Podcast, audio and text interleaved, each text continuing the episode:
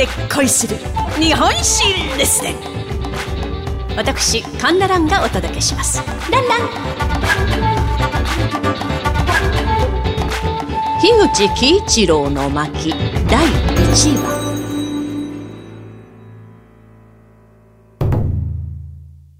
2022年淡路島にありますイザナギ神宮に樋口喜一郎中将の銅像が建てられ、中将の命日であります10月11日に除幕式が行われました。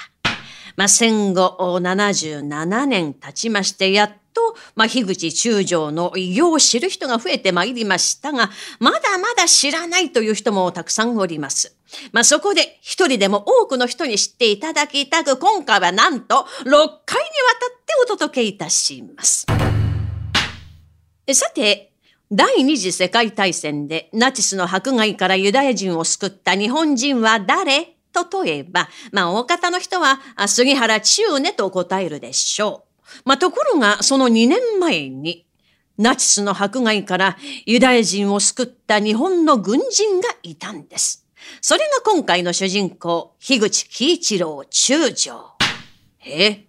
え杉原千畝の前に助けてるのになぜ今まで語られなかったの？なんでなんで？と思われるかもしれませんよね。そうなんですよね。第二次世界大戦で日本は負けまして、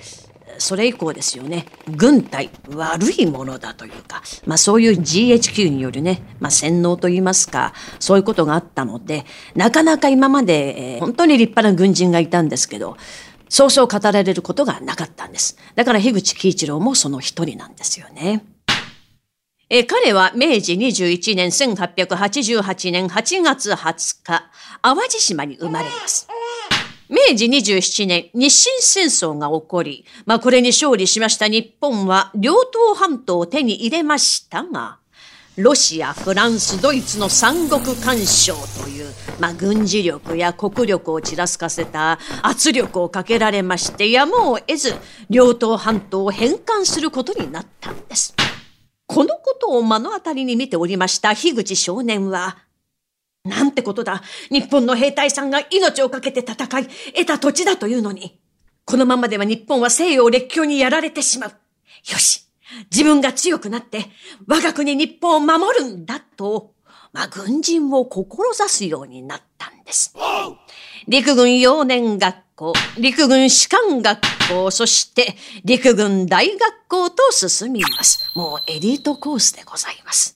と同時に東京外語学校でロシア語を学びました樋口は卒業後、対ロシアの専門家として、まあ、ソビエトのウラジオストック、ハバロフスクに赴任し、情報将校としての道を歩んで行きます。その後、ポーランド大使館に武官として赴任。まあ、首都ワルシャワに到着後、すぐに社交ダンスのレッスンを始めまして、社交界、まあ、いわゆる舞踏会に出入りをするようになったんです。ね。まあこれだけ見ると、ちょっとちょっとちょっと樋口さん何遊んでんのよとね、えー、思いますよね。まあ内地にいた他の軍人からもそういう声が上がったんだそうでございますが、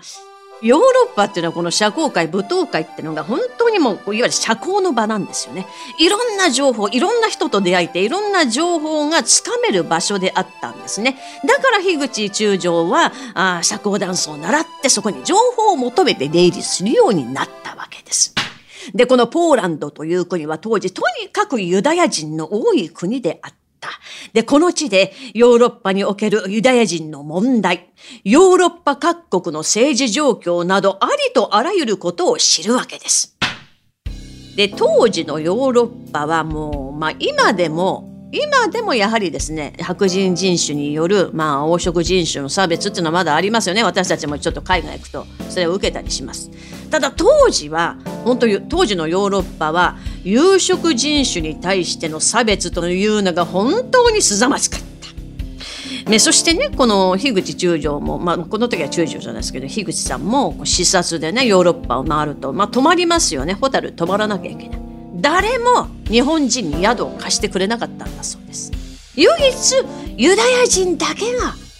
止めてくれたんだそうでございます。彼はその一宿一般の恩義というのを忘れてなかったんですね。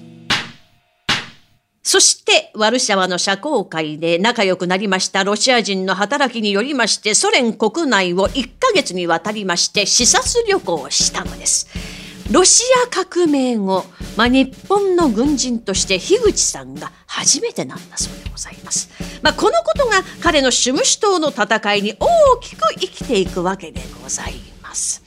さあ、この後、ハルビンに赴任するわけでございますが、ここにですね、樋口さんの力を求めてユダヤ人たちが大勢押し寄せてくるわけでございます。さあ、この後、樋口さんはどういう決断をし、どうや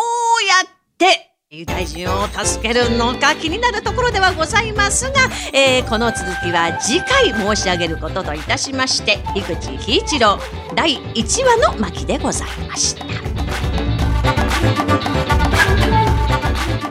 お相手は私講談師神田蘭でございました。ランラン